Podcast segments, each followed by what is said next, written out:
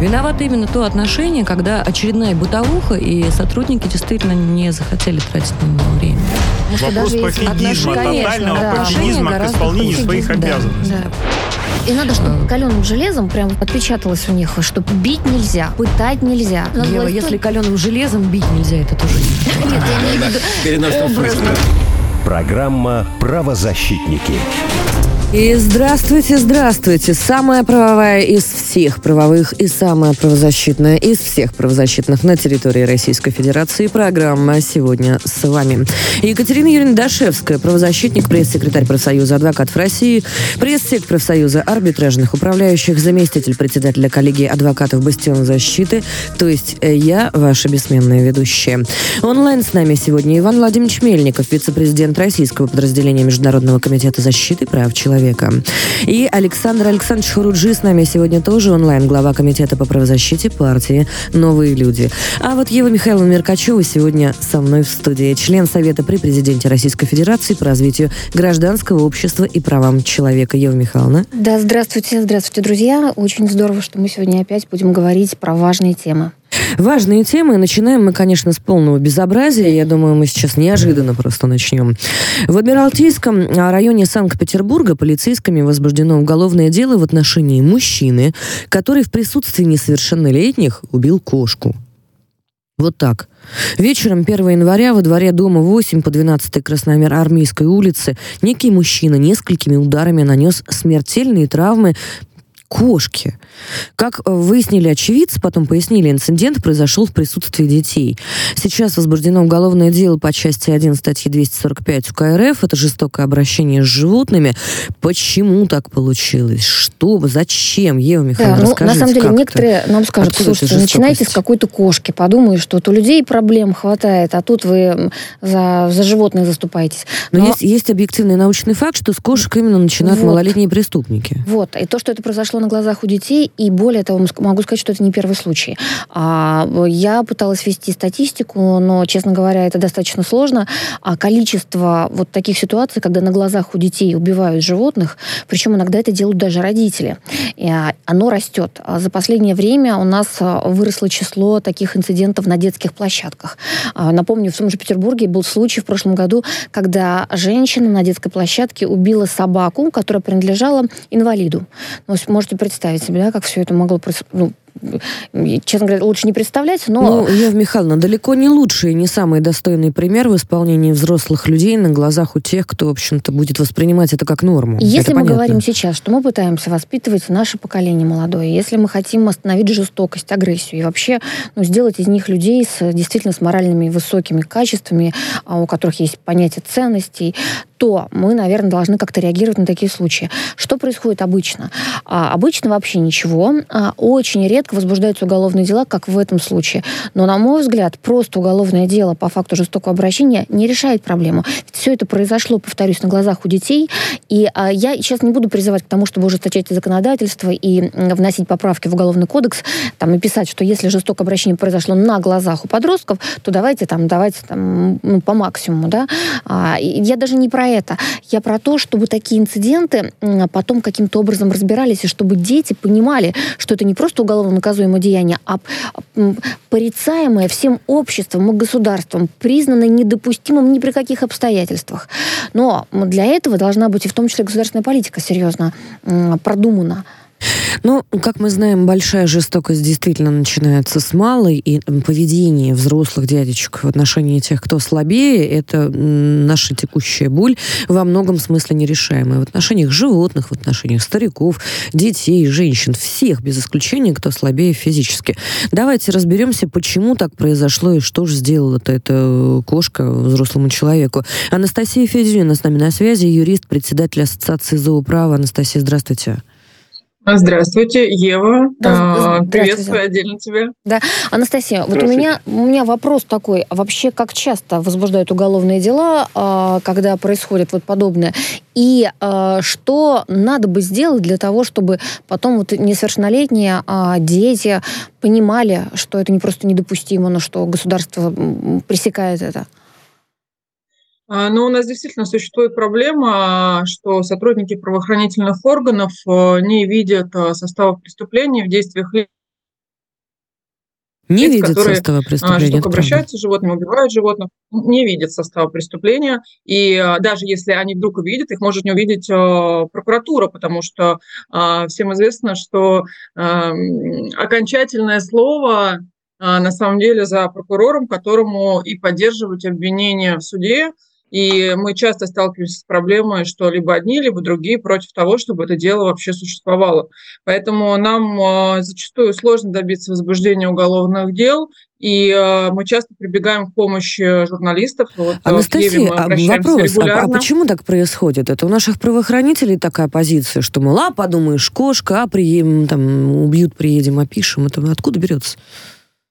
А, у нас э, достаточно маленькая практика по данной категории э, преступлений, и в связи с этим, э, ну, вот я повторюсь, если прокуратура не хочет выходить с этим делом в суд, потому что боится, что, не дай бог, там будет оправдательный приговор, или дело будет прекращено, или сотрудники полиции просто ввиду своей зачастую некомпетентности, не, не в состоянии возбудить уголовное дело, в принципе. Но я еще не говорю про расследование уголовного дела, это отдельная история.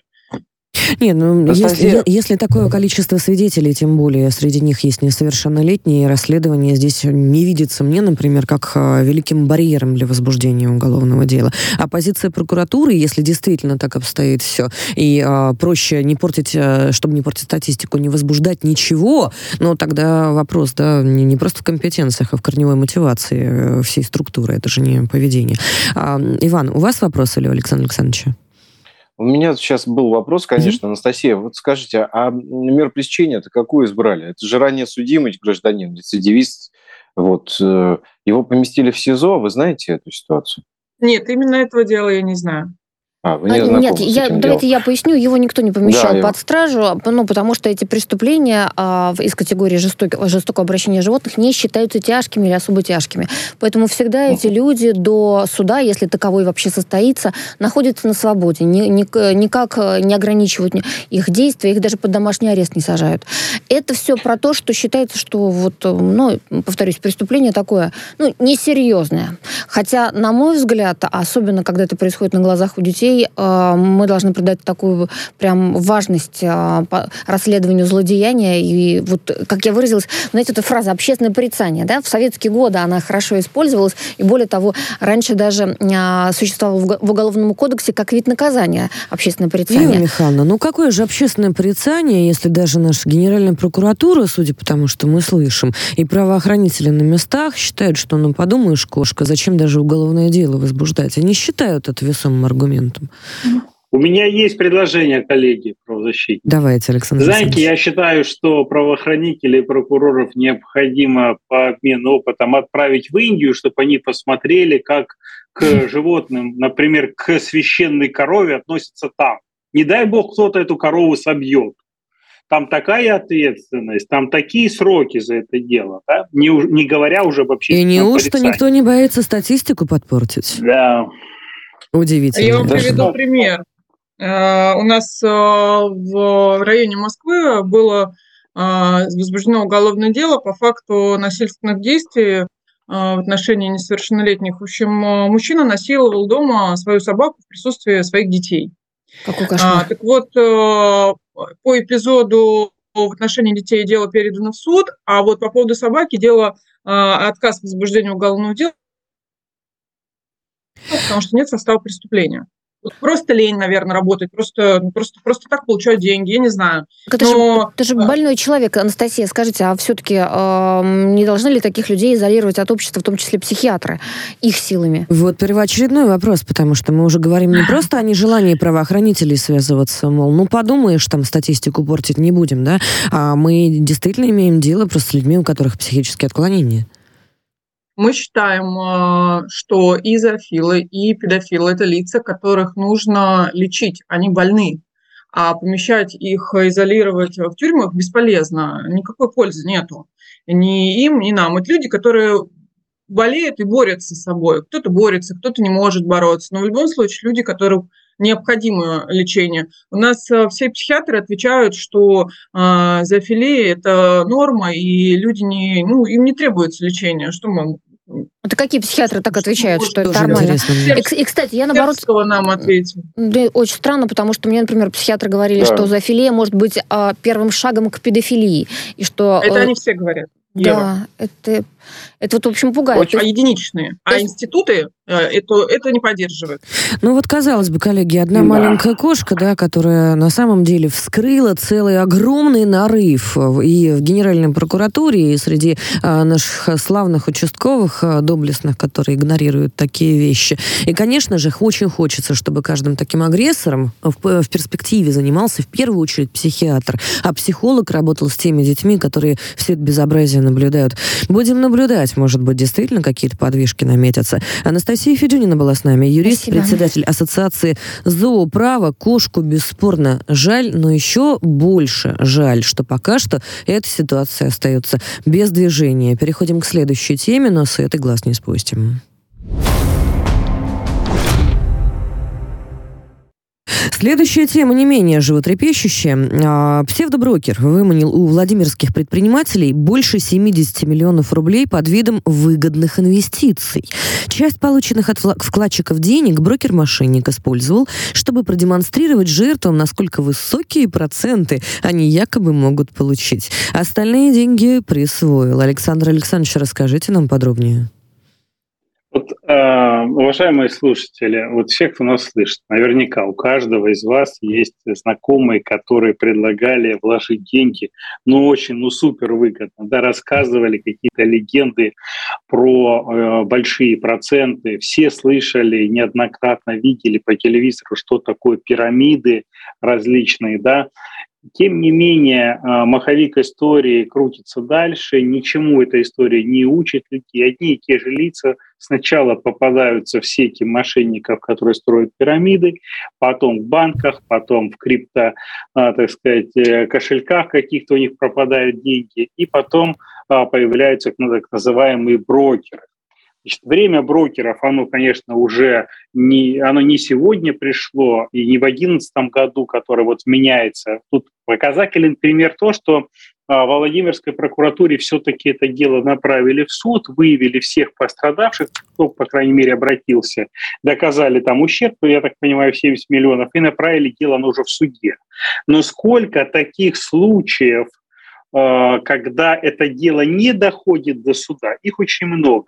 И многие, потеряв денежные средства, говорят, ну ладно, сам виноват, сам поверил в большие какие-то проценты, сам попался. Да, Александр Александрович, и, многие просто разводят руками и не знают, что делать, куда идти-то. Да, значит, первое, необходимо писать обязательно заявление на таких граждан потому что это мошенничество именно. Не надо путать с мошенничеством, в котором обвиняют часто предприниматели. Это две большие, как говорят, разницы это лица, не занимающиеся производством чего-то. Нет, это люди, которые обещают какие-то проценты, сознательно берут из ваших же денег часть денег, рассказывают красивые картинки, приводят примеры, как кто-то заработал. В массовке, как правило, работает 10-15 известных лиц э, в регионе, так называемые лидеры общественного мнения, угу. раскручивают эту ситуацию, часть ваших же денег вам отдают в виде повышенных процентов, и потом собранными деньгами куда-то убегают или закрывают свой бизнес, или рассказывают, что прогорели от каких-нибудь санкций. Для того, чтобы это понять, важно знать один главный принцип. В рыночной экономике бесплатный сыр бывает только в мышеловке, это вам скажет любой экономист. Если вам предлагаются в десятки раз выше, чем доходность на депозитах а, инвестировать денежные средства, 10 раз подумайте. Возможно, вы эти деньги просто потеряете. Это очень высокорисковые активы. Если же вы попались в такую ситуацию, необходимо обязательно писать заявление в полицию и, соответственно, выкладывать эту информацию в сетях. Как правило, таких людей вы будете не единственным, и вам всем вместе возможность будет взять нормальных адвокатов и довести дело до суда, потому что если вы этих людей не остановите, в его лапу попадется кто-то еще. А, ну вот, Александр Александрович, смотрите, какая логика. Вот только что мы обсуждали убиенную кошку, да, сейчас мы обсуждаем ограбленных людей. А не кажется ли вам, что люди не обращаются в полицию и не пишут заявление, вот так вот обреченно разводят руками, именно потому, что они а, находятся вот в этом состоянии принятия, что никто ничего делать не будет. И именно поэтому безнаказанность, вот такая вот наглая, хабальская, рыночная, мошенническая, конечно, абсолютно, а, вот это настроение помогает мошенникам как раз-таки а, зарабатывать очень большие деньги на людях. Ну, я считаю, что люди действительно э, потеряли доверие к правоохранительной системе, оно серьезно подорвано. И, соответственно, когда в регионе происходит ситуация с очередным таким вот брокером, который, занимаясь мошенническими схемами, забрал у людей деньги, люди думают, что у него столько денег, что он закроют свои проблемы, и что у них у самих возникнут проблемы, они боятся писать заявления, зачастую просто приходят в полицию, рассказывают ситуацию, но заявление не подают.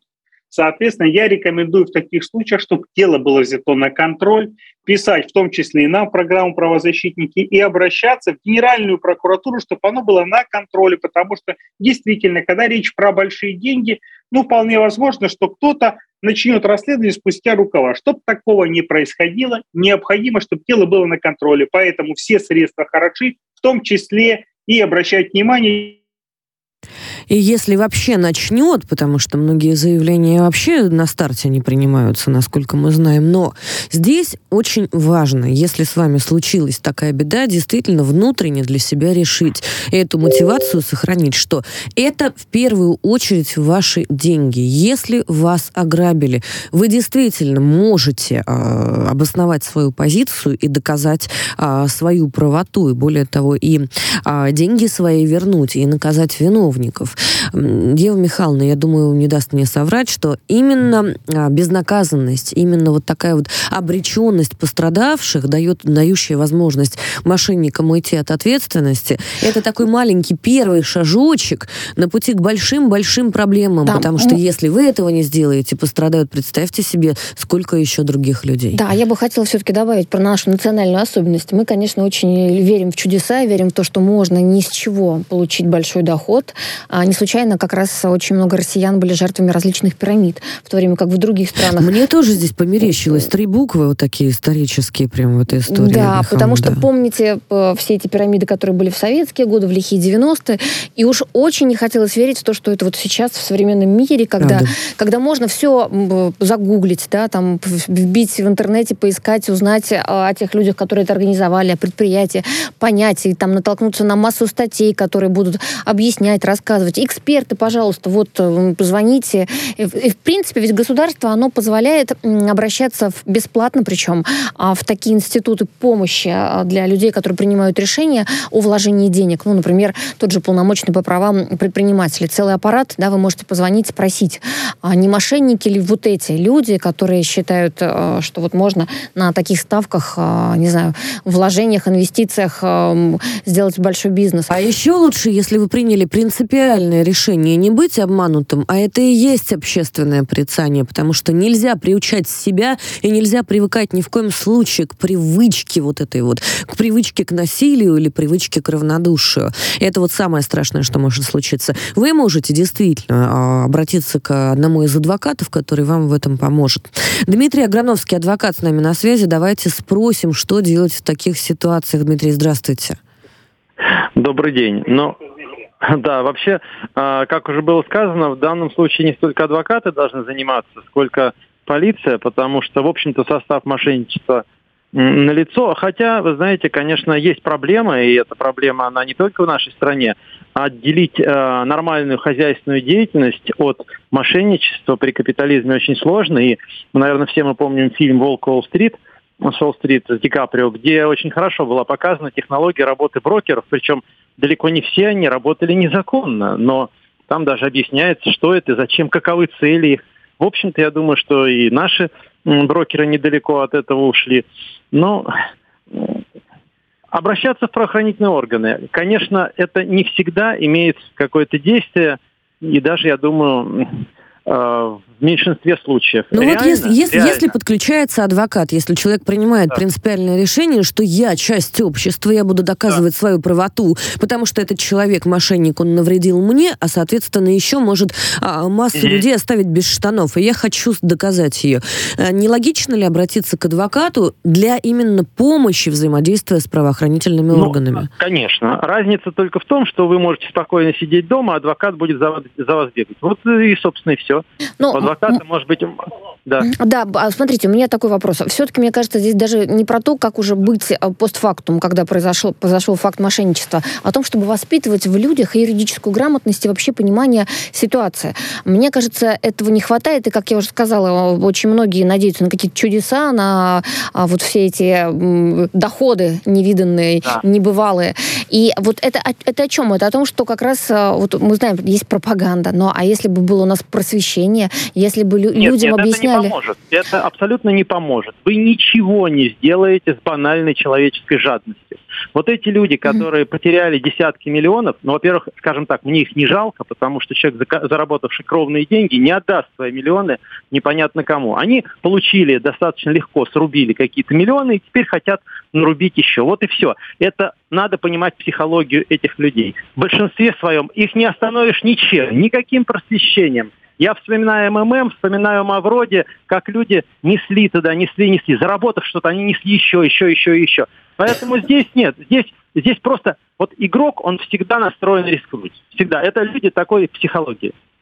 Ну, тогда, собственно, должны ли мы, государство и общество, помогать им? Вот, ну, раз Конечно, они... У меня тоже вопрос. Потому что ага. в отношении... У нас есть определенные правила. Скажем, мне эти правила не нравятся. Мне вообще капитализм отвратителен. Но есть правила, есть закон по закону эти люди стали жертвой мошенничества. Поэтому государство на сегодняшний день, пока такие законы, оно обязано их защищать. Как в свое время государство защищало, допустим, жертв МММ от Мавроди. И потом эти же жертвы участвовали совершенно спокойно в других же таких же пирамидах. Но государство должно их защищать. Вот провалился человек зимой под лед, его вытащили. Он на следующий год опять туда полез, его опять вытащили. Потом вот опять. именно поэтому, Но Ева Михайловна, я не говорю о превентивных мерах и о профилактике. Я говорю о том, что постфактум, раз уж с вами так получилось, э, берите адвоката, идите к правоохранителям с адвокатом. Так действительно будет проще. И хотя бы это, это полезное действие поможет вам немножко, э, скажем так, и себя защитить, и свои права. И, может быть, подумать об окружающих и в перспективе о том, что вы избавите мир от какого-нибудь еще одного зловредного мошенника. Дмитрий Аграновский, адвокат, был с нами. Дмитрий, большое спасибо. Я подписываюсь под каждым словом. И, конечно же, есть, а, я не говорю там о бешеных миллионах, есть люди, которые сугубо по наивности попадают в такие беды. Есть люди, которые верят мошенникам и кивают, и мошенники идут на очень страшные ухищрения. А НЛПшников среди них знаете сколько. Все мы помним все эти э, истории с цыганскими гипнозами, как люди а, фактически последние деньги в руки на улице отдавали. Катерина, вот у тебя был такой случай, что вот кто-то так э, смог тебя убедить, что ты чувствовал, что ты на грани и можешь отдать то, что у тебя в кошельке? Нет. Не было. Нет, а ты знаешь, никто не пытался. У меня был. Ну, расскажи, Александр. Михаил, Я думаю, был. мы к этому вернемся обязательно, Слушай, но а, мы вернемся к этому это... после новостей. Сейчас да, на несколько минут уйдем на новости. Я вам напоминаю, что у нас есть телефон прямого эфира 8495 95 95 912. Есть WhatsApp, который можно и нужно писать 8 968 766 3311. И есть телеграм-канал радио, нижнее подчеркивание «Спутник». Вот в этом самом замечательном телеграм-канале есть очень удобно удобный чат-бот. Туда можно писать ваши вопросы. Опять же, если вы пострадали вдруг от э, каких-либо мошенников и даже от брокеров э, или мошенников, которые представлялись брокерами, обязательно напишите нам, поделитесь с нами вашей историей, а можете обратиться за помощью, мы вам поможем. Мы вернемся к вам буквально через несколько минут. Программа «Правозащитники».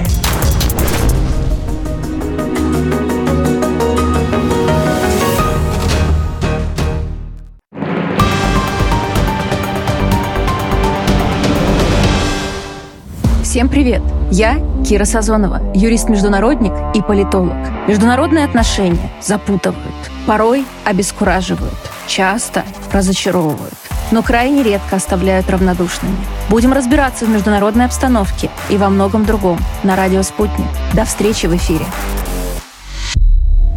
Есть что сказать? Говорите. Плюс 7 495 95 95 91 2. Вопросы ведущим. Ваше мнение. Ваше слово. Нам важно это слышать. А еще пишите на WhatsApp. Плюс 7 968 766 33 11. Нравится нам это или нет, но все мы сотворены из звездной пыли. Люди и галактики состоят из одних и тех же элементов. Это доказано астрофизиками. Если сегодня вы можете уверенно назвать свой знак зодиака и не сомневаетесь в существовании созвездий, добро пожаловать в астрологию налегке. Здесь шутят и спорят о земном и небесном профессиональный астролог, кандидат философских наук Константин Дороган и автор зодиакальных диалогов Анна Староминская.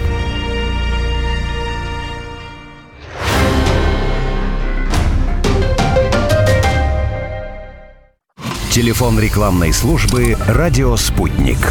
Плюс семь четыре девять пять девятьсот пятьдесят шесть ноль шесть пять. Радио «Спутник». Новости. В студии Ирина Рогова. Здравствуйте. Вооруженные силы России за сутки уничтожили украинскую пусковую установку РСЗО «Ураган» в Харьковской области, американскую гаубицу М777 и две украинские самоходные пушки «Пион» в ДНР. Об этом сообщили в Минобороны России. Кроме того, российская авиация и артиллерия поразили командно-наблюдательный пункт украинского батальона в Артемовске. Южная Корея вынуждена сократить число рейсов с КНР из-за новых ковидных ограничений. Об этом сообщает китайская государственная газета Global Times. По данным издания, снижение количества рейсов в Китай и внезапное увеличение спроса стали причиной резкого скачка цен на авиабилеты между двумя странами. Газета отмечает, что в настоящее время между Китаем и Южной Кореей еженедельно выполняется около 60 международных пассажирских рейсов. С 10 января Китай приостановил выдачу выдачу краткосрочных виз гражданам Южной Кореи после того, как Сеул ввел ряд ограничительных мер для прибывающих из КНР. В Германии протестующие против добычи угля забросали полицию камнями. Об этом сообщили в правоохранительных горо- органах города Ахен.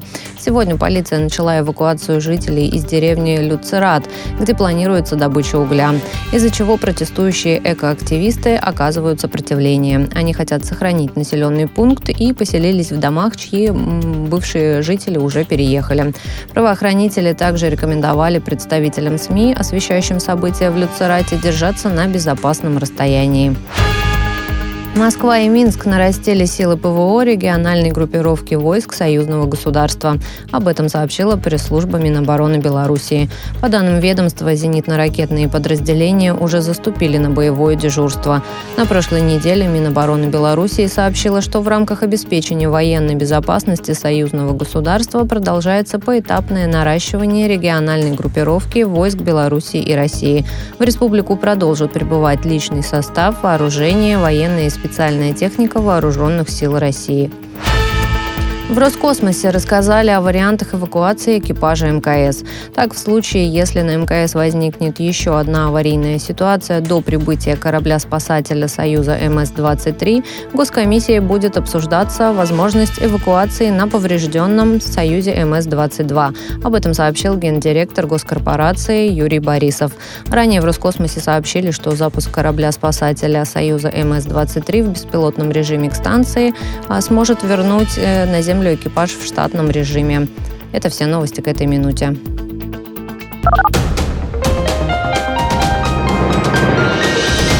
Следующий выпуск через полчаса на радио «Спутник».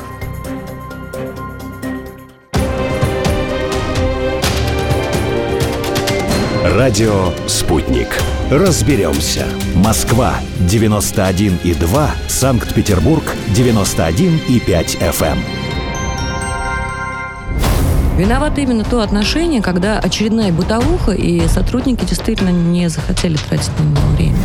Вопрос пофигизма, тотального да. пофигизма к исполнению своих обязанностей. Да, И надо, чтобы каленым железом прям отпечаталось у них, что бить нельзя, пытать нельзя. Ева, если каленым железом бить нельзя, это тоже Нет, я имею в виду Программа «Правозащитники». И снова с вами правозащитники. Не могу упустить возможность и не послушать Александра Александровича э, Хруджи. Э, Саша, скажи, пожалуйста, а как получилось так, что у тебя выманили твои деньги? Не-не, у меня пытались выманить. Пытались. Слушайте, у меня не так просто выманить деньги, они мне тяжело достаются. Такие храбрые Но, люди. По, да, попытки были такие, очень как бы качественные, причем а, люди, вот эти вот все мошенники научились действовать следующим образом. Если раньше они рассказывали про, большой, про большие проценты, там обещали что-то, то сейчас это выглядит не так.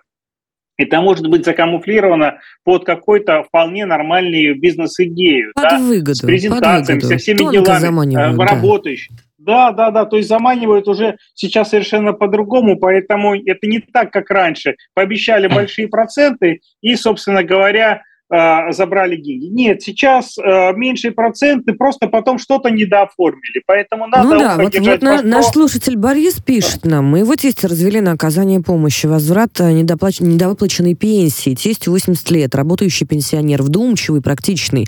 Но его заманили предложением бесплатно оказать помощь, что ему неверно считают пенсию, что эту разницу можно компенсировать. И речь может идти на сотни тысяч рублей. По факту был заключен у них в офисе договор, по которому был внесен аванс в размере 20 тысяч рублей. У него больше с собой не было. И потом еще хотели 50. Вот все это мошенничество. Говорили с юристами к договору и к фирме не подкопаться. И вот здесь вот вопрос, а почему не подкопаться? Ну, это вопрос как раз-таки к законотворцам нашим и правоохранителям. А, передают пример, привет товарищу Аграновскому. Огромный привет от Мичуринского отделения КПРФ. Спасибо. Спасибо, дорогие товарищи. Вам тоже привет. А, Екатерина, может быть, вам призвать редакцию «Радио Спутник» прямо в эфире массово отказаться от вражеского WhatsApp и перейти строго в родной Телеграм и ВКонтакт? Спасибо за вашу работу. А, Вы знаете, дорогие слушатели, я вообще призываю нас всех, а не только а, коллег, э, отказаться от всего вражеского, и об этом наша следующая тема. Стало известно о первом деле, возбужденном а, в рамках действия нового закона о защите традиционных ценностей. Его возбудили в отношении скандально известного издательства Popcorn Books. Дело по статье, а, значит, 6.21 КАП по пропаганда нетрадиционных сексуальных отношений и или предпочтений смены пола. А, Возбуждено оно а, в Гальяново 28 декабря. Одновременно а, возбуждено дело по мелкому хулиганству. Издательство – один из флагманов продвижения ЛГБТ-литературы в России.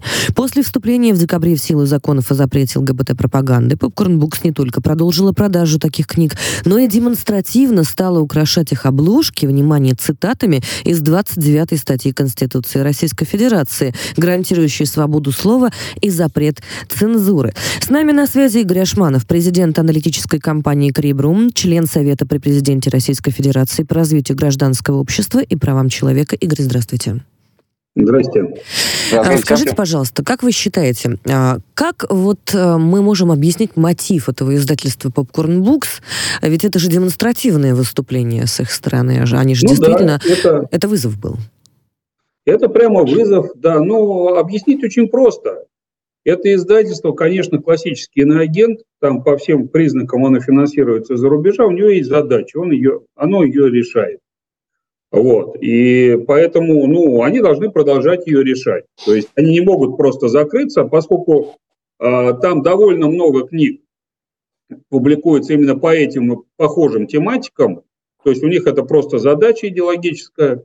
Они не могут просто закрыться. Они должны, видимо, там, выполнить свою задачу до конца, спалить, так сказать, э, юрлицо и так далее. Мне так кажется. Ну, значит, э, это дело, скорее всего, не приведет к банкротству или закрытию, потому что там штрафы, скорее всего, такие, что они вынесут. Ну, а кроме того, я думаю, что там будет финансирование. То есть это прямо идеологический враг, который работает по значит, заданию извне. Поэтому Игорь, а у они- меня вот здесь вопрос к вам уточняющий. То есть, э, по вашему мнению, это все-таки отработка KPI или здесь действительно есть какая-то такая вот идейная внушительная подоснова? Какая подоснова вы Идейная, говорите? Идейная. Смотрите, что такое KPI, мы не знаем. У нас... Э, финансовые значит, показатели. То есть финансовые показатели, да. заданные инвесторам. Да, То есть они значит, про деньги да. или про смыслы проще? А, э, вы знаете, любая разведывательная и идеологическая деятельность э, западных, значит, наших противников, она всегда должна быть самоокупаемой. То есть она всегда так строится, что это и про деньги, и про смыслы. Вот. Они, конечно, борются за смыслы, а не за деньги. Это очевидно, и с деньгами у них, скорее всего, порядок, то есть им помогают. Поэтому это, конечно, идеологическая диверсия, поэтому они и упираются. Им нужно стоять на своем. Ну, в общем, понятно. А я и... читала множество комментариев от людей, которые так или иначе вступали с вами в, полеми, в полемику а, значит, на площадке на ВКонтакте а, у Александра Хинштейна на странице. И среди этих комментариев мне попалось два наиболее таких вот, с моей точки зрения, значимых. Первый ссылался на то, что само понятие традиционных ценностей якобы размыто. Так это или нет? Нет, это не так. Во-первых, а, если я вот сейчас вас, э, всех, кого вижу на экране, опрошу, а, что это такое, а, вы составите, например, списки в каждой своей колоночке, мы потом эти колонки сравним, скорее всего, они, в общем, совпадут на 99%. Это раз. Есть, конечно, попытки размыть, такие, что а, традиционные ценности – это когда мусульмане там женятся на 12-летних девочках, вот что это такое, ну и так далее. Там женское обрезание пытаются воткнуть именно чтобы размыть в массовом сознании. Но у нас, во-первых, вышел закон да, о защите, ну не закон, а указ президента о защите традиционных ценностей, они там перечислены. Во-вторых, угу. в нашем обществе это понимание довольно однозначно. Вот. Во-вторых, в законе это, собственно, о защите, о, о пропаганде ЛГБТ прямо сказано, что запрещено. Там, в общем, размытости нет. Вы знаете, там, если говорить про, собственно, этот паблик Хинштейна, где эти все аргументы были, то там ситуация очень простая. А, туда набежал а, такой рейд а, ЛГБТшников и ЛГБТшниц. Они всегда так делают. Они, набегают толпой, бросаются в драку. Это продолжается обычно сутки или двое. Выкрикивают они всегда одно и то же про Конституцию, про то, что половая ориентация врожденная, что пропаганда никогда не работает, это выдумка, нет никакой пропаганды, нельзя заставить человека сменить ориентацию, ну и так далее. Это стандартные аргументы, им примерно 30-40 лет. Вот, и это все лукавство и неправда. Значит, то есть мы видели просто атаку на Хинштейна со стороны какого-то э, паблика, где собирается ЛГБТ. Они там удалось? Все... Удалось вот, отбиться? Да, удалось? Да, да, да. Ну, очевидно, нет. Да? Но они это делают, и делают это регулярно, поскольку мы выкачиваем там 100 миллионов сообщений в сутки, Крибруме, и все это видим, мы знаем, что это совершенно стандартная тактика, и все, что они говорят, совершенно стандартные шаблоны. Ну, это, это обычная история. А мы еще, знаем, что еще на самом деле вопрос. пропаганда работает, угу. поэтому законы приняты. Еще у меня вопрос. А вот эм, исходя из таких телодвижений, те люди, которые действительно пытаются россиянам объяснить, что, э, мол, они якобы э, защищают свое право на то, чтобы рассказывать нашим детям вот э, всю эту э, ересь, я думаю, ни один здоровый человек с этим не согласится, конечно, но тем не менее, они же пытаются это делать. Они действительно не боятся более широких последствий. Вот, допустим, данное издательство «Попкорн», оно э, не обанкротится от последствия, оно отобьется. Раз. Но за этим же действием должно еще какое-то идти, то есть нужно будет придумывать какой-то новый креатив провокационный, правда? И ну, втор, второй смотрите, раз это может там, быть ощутимее. А, смотрите, в этих маргинальных сообществах, мы за ними следим уже несколько лет, происходит нагнетание угара, нагнетание а, маргинальности, злобы, ненависти и так далее. То есть а, там действует принцип огурца, который Значит, звучит так, что какой бы ты ни был крепкий свежий огурец, если тебя сунуть в банку с солеными огурцами, ты обязательно просолишься. И вот в этих группах происходит просаливание, там захватывают власть самые оголтелые, то, что у них больше всего времени, больше всего, значит, этого самого угара, ненависти и так далее. И из разговоров там, ну, например, в Child Free, которые очень близки к ЛГБТ, о том, что, ну, может, я пока не буду рожать, я буду делать карьеру там 8 лет назад, да, или 7, Сейчас это абсолютная ненависть к детям, удар чужого ребенка, э, детей называют личинками и так далее. То есть там всегда происходит накал экстремизма, рост накала экстремизма. И та же самая история в ЛГБТ. Там все дошло до, до абсолютной ненависти. Там лидеры на самом деле абсолютно одержимые люди, которые, возможно, не боятся последствий, потому что у них вообще в голове безумие. Вот. А что касается издательства, то, скорее всего, в нем есть и такие люди, но, скорее всего, это а, такая прагматика. У них есть куратор за рубежом, который заносит денег или возит их там через, ну, или через крипту, либо там возит их конвертами из Прибалтики и так далее. И они просто работают, у них есть задача. Игорь, пока эта а... задача работает, они будут продолжать. Игорь, можно уточнить один момент? Вот смотрите, вот эти все ЛГБТ-пособники в соцсетях, да, которые атакуют Александра Хинштейна и, в общем-то, наводят этот э, ужас э, в соцсетях за счет своей системной работы, они нападают, так сказать, на всех, кто поддерживает традиционные ценности и действует достаточно активно. А не продумывался ли вариант как-то блокировать их аккаунты на будущее на основе вот э, уже имеющегося законодательства поскольку они действительно ведут подрывную деятельность снизу, под комментариями, а, под Присоединяюсь к вопросу, это в чистом виде партизанский маркетинг, но не маркетинг. Есть ли какие-то ну, да. идеи по... Ну, смотрите, там ситуация очень простая. Значит, а, от аккаунта до человека довольно большое расстояние, и вычислить, кто этот человек, ну, чтобы с ним там персонально разбираться, имеют право только те, кто у нас может заниматься а, значит, разыскной деятельностью, ОРД, да, оперативно-розыскной деятельностью, таких организаций у нас 6 или 7 в стране. Вот. Если не, не проходить вот этот путь от аккаунта до человека, надо блокировать паблики целиком. К сожалению, большинство социальных сетей в нашей стране, в том числе наша самая популярная, и как бы наша, наша, прямо наша сеть, не будем ее называть, показывать пальцем, совершенно оголтело сопротивляются подобным вещам. Когда там родительские сообщества пишут, вы посмотрите, у вас абсолютно людоедские паблики или ЛГБТшные, которые сейчас запрещены. Они отвечают, ну, будет представление прокуратуры или ФСБ, да, мы тогда удалим. А так нет, мы не берем на себя право там решать, это свобода слова и так далее. К сожалению, пока оно работает именно так. Почему руководство этой сети, ну и других тоже, и наших в том числе, других соцсетей, так себя ведет, мне не очень понятно. Но непременно продолжим, непременно и, продолжим эту дискуссию. Я считаю, что на ближайшие полгода, конечно, в любом случае решение должно быть найдено. И с учетом того, сколько экспертов вовлечено в нее, оно будет найдено. Игорь Ашманов был с нами, президент аналитической компании Крибрум, а член Совета при президенте Российской Федерации по развитию гражданского общества и правам человека. Спасибо. Свобода слова Спасибо. не есть вседозволенность, а за слова так или иначе придется отвечать. Мы пока переходим к следующей теме, но с этой тоже не спустим глаз.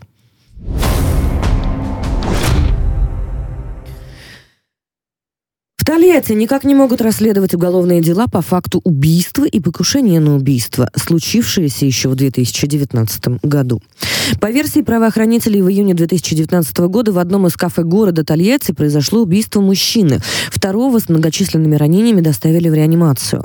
Возбуждены уголовные дела по статье убийства и покушения на убийство. Подозреваемый в убийстве 31-летний гражданин соседнего государства был объявлен в розыск. По словам отца, до одного из потерпевших потерпевших только после личного приема у руководителя Следственного комитета России Александра Бастрыкина подозреваемых задержали. Однако всего через 20 дней выпустили на свободу. В отношении второго подозреваемого вскоре вообще прекратили дело. В это же время возбудили дело на оставшегося в живых потерпевшего, которого осудили на 8 лет. Почему не могут привлечь к ответственности вроде бы установленных убийц? И что нового происходит в этом очень-очень странном деле Иван Владимирович нам расскажет. Ну, знаете, я когда э, вообще узнал подробности этого дела, мягко говоря, э, удивился, да, э, потому что э, странно как-то получается, что дело, в принципе-то очевидное, ведь убийство там ничего нет сверхъестественного, да, там большое количество людей, э, значит, насколько я понимаю, они забежали убили там двоих, ну, то есть убили и попытались убить второго человека э, с оружием, да, то есть там пистолеты, ножи, э, все, в принципе-то очевидно. Задержали подозреваемых. Но вроде бы все очевидно, а тут вдруг раз и пропадает, так сказать, интерес со стороны правоохранителей к этому делу. И вообще не хотели им заниматься. Ну, более а, того, в перспективе Тут, ран, да. раненый, а, потерпевший да. становится обвиняемым. Это как? Да, становится обвиняемым. Более того, достаточно странное дело уголовное по той информации, которую да, предоставили его защитники, а, значит, происходит. То есть, э, как под копирку написанное заявление. Более того, на суде сами заявители сообщают о том, что их попросили написать эти заявления. То есть, ну, но суд на это внимание никакого не обращают. Просто человека берут и сажают очень быстренько. Вроде бы, причем достаточно ну, сложное уголовное дело. Расследовали быстро. А дело э, простое не расследуют и не хотят. Вот здесь э, для меня было очень большим удивлением, когда я услышал, что вот э, отец одного из этих, э, э значит, потерпевших, что к нему просто приходили люди, их предлагали большую достаточно сумму. Типа ты там успокойся, забери заявление, и вот тут у меня все стало на свои места. А может быть, эти бандиты, преступники,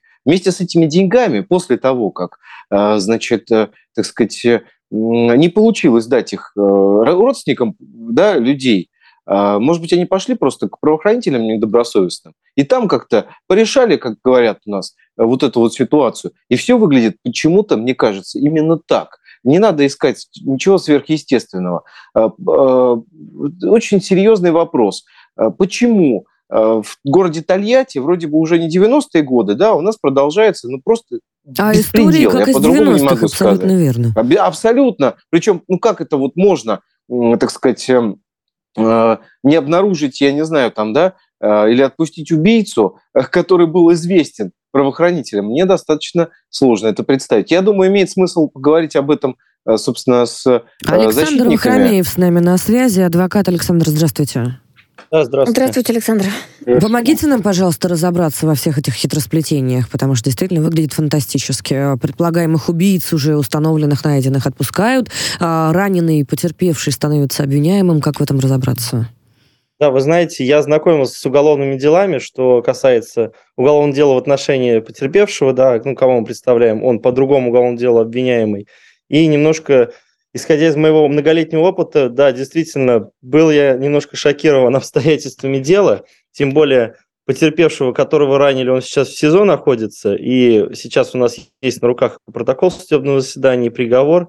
И глядя на то, какие показания давали так называемые потерпевшие по вымогательству в отношении моего доверителя, но они были как под копирку. Когда один и тот же адвокат является представителем потерпевших, а по другому делу он этих же потерпевших защищает по 105 по убийству. Потрясающе. И, да, и очень много э, таких моментов было, когда в судебном заседании даже почему-то в некоторые моменты действительно у суда тоже были сомнения, но как-то быстро потом это дело набрало ход, и 163 вымогательство очень быстро рассмотрели – не дожидаясь результата по убийству по 105 хотя правильно коллега сказал, что такой сложный состав и так быстро рассмотрели и расследовали. А 105-ю, где есть э, потерпевший, где есть, э, скажем так, труп, не могут расследовать, и до сих пор дело находится в суде. Один человек и... мертв, второй человек ранен. А, и действительно, вот судя по тому, что вы описываете, есть все основания предполагать некую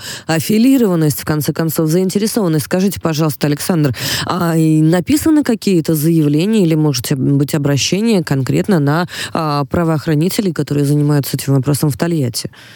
Знаете, мы сейчас э, ну, подключились к этому делу, активно строим позицию, уже есть позиция определенная, но, э, скажем так, будут предприняты все меры, мы постараемся снова вывести данное уголовное дело на контроль ну, на самый высокий контроль. Возможно, мы обратимся к Бастрыкину, чтобы это дело снова подняли. Хочу отметить тот факт, что по убийству не расследовали дело, пока не дошли в самые высшие инстанции. То есть пока дело не попало, скажем так, к Бастрыкину на контроль, пока что Генпрокуратура не поставила на контроль. А, у нас э, сначала э, предполагаемых убийц арестовали, э, поместили в СИЗО, через 20 дней обвинения снимают, их отпускают. И вот э, на ранних этапах, когда там еще отец э, пострадавшего, вот, которого ранили, активно писал жалобы, писал заявления, обращались и в Следственный комитет. Это дело взяли на контроль, и все эти постановления быстренько отменили. И, понимаете, то есть вначале, пока на контроле, значит, грубо говоря, пока глаз э, эм, значит, Александра Ивановича Бастрыкина упал, так сказать, да, на этих правоохранителей, все сразу сделали. И потом, как только контроль ослаб, так сказать, да, как только глаз эм, пропал начальника, сразу все отменили. Чудесно просто, просто чудесно. Я думаю, что, так сказать, эм, нужно дать своего рода такую вот э, премию таким правоохранителей, э, правоохранителям какой-нибудь, я не знаю, там что там. А вот есть эм... интересный вопрос от нашего слушателя а, к Александру. Александр, скажите, вот по э, вашей версии, как там оказались потерпевшие? Это была драка в кафе Тольяттинском или их ограбили? А, потерпевшие именно по 105 вы имеете в виду, по да, убийству? Да. Да. Нет, это была не драка. Был, было, ну, я думаю, что уже это дело э, рассматривается в суде, то есть она в открытом судебном заседании, обстоятельства дела уже известны, да, как это было. То есть э, мой, мой, э, мой доверитель обедал в кафе и должен был как раз встретиться с человеком, ну, скажем так, по предпринимательской деятельности. То есть у них были правоотношения определенные.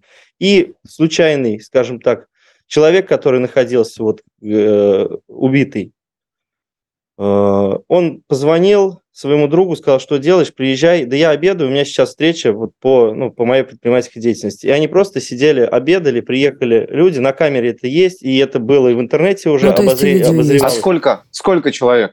А, порядка 25 человек насчитали мы. Приехало. Да, приехала, забежали в кафе, и, соответственно, если посмотреть, то там буквально минута, и они уже выбегают оттуда. То есть там, естественно, там, ну какая может быть драка, когда Э, забегает 20 человек, а действительно, и это не оспаривается уже... Нападают не, на не двоих под... обедающих предпринимателей, заканчивается это ранением одного и смертью другого. А, не предпринимателей, один предприниматель, mm-hmm. вот как раз, кто сейчас, ну, кто выжил, а второй это просто его друг, который приехал с ним, скажем так, мимо проезжал и хотел просто с ним пообедать, пообедать. узнать, как у него дела. То есть он к этому делу, он к этим правоотношениям в сфере предпринимательской деятельности никакого отношения не имел. Он просто, просто, скажем так, случайный человек, который там оказался. Александр а Вахромеев, были... адвокат, был с нами. У нас остается буквально пара минут, но дело, конечно, очень резонансное. И я думаю, что а, коллеги наши, как журналисты, тоже с удовольствием отправят запросы, в том числе э, в адрес тольяттинских правоохранителей, потому что, на секундочку, два 20 человек, вбегающих в кафе, э, в эпизод, в котором есть э, один убитый и один раненый, с таким вот бермудским просто развитием событий, когда пропадают убийцы и пропадают обвинения, и вдруг как-то себя начинают э, вести странно, это в моем понимании лично уже УПГ, или я не права, я Михаил? О, слушай, ну, на самом деле, я, я бы не удивилась всяким историям таким подобного рода. Они в разных регионах случаются, не только в Тольятти, поэтому будет несправедливо, если мы лавры отдадим к самого такого загадочного. Некоторые коль- коллекторы неопытные, еще не знавшие на себе право российского, также себя ведут толпой, накидываются. Кстати, много обращений очень, у нас Очень таких. бывает сложно иногда. Вредные да. привычки из тех, кто, знаете, кто вроде бы действует по лекалам 90-х, но в 90-х их так не били, как тех, кто тогда вот погиб. Да? Расскажу историю, которая произошла недавно. Вот позвонил мне человек и сказал, что на него напали предприниматель, он назвал имена тех, кто заказал его, он травму получил, но выжил, слава богу. Так вот до сих пор не может добиться возбуждения уголовного дела. Это прошло уже там несколько лет. Это вот история похожа чем-то на это. Слушайте, коллеги, ну у нас вообще по результату сегодняшнего эфира ощущение такое, что у кого-то с возбуждением проблемы дел, я имею в виду. У вас нет такого ощущения? Очень хочется, чтобы ни у кого, особенно у наших правоохранителей, таких проблем не было, и, может быть, в следующем эфире мы вас даже похвалим. Или в после следующем, зависит от... За каждой из текущих историй, безусловно, мы будем следить. Конечно, еще вам расскажем, чем дело закончилось. А если у вас есть подобные истории или стали жертвой мошенников, или, э, не дай бог, конечно, э, пострадали э, сильнее, чем от вот псевдоброкеров и прочих э, хитрецов, вы можете обращаться к правозащитникам. В конце концов, мы для этого здесь, кто если не мы. Услышимся следующую среду в 14.00 и посмотрим, как будет развиваться эта сеть событий.